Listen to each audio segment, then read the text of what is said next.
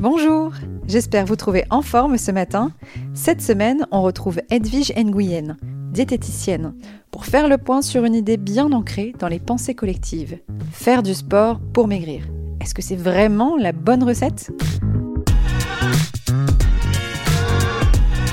Quand on souhaite perdre du poids, on parle souvent de balance calorique. On devrait euh, dépenser plus qu'on apporte. Est-ce que c'est si simple? Si on reprend la, base, le corps, c'est de l'énergie, hein. c'est de la calorie qui est ingérée et dépensée.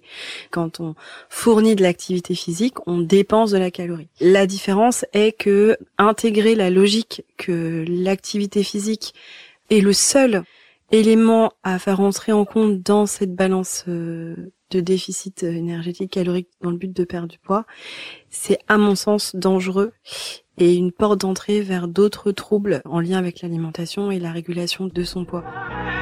Retrouvez l'épisode intégral mercredi. En attendant, bonne journée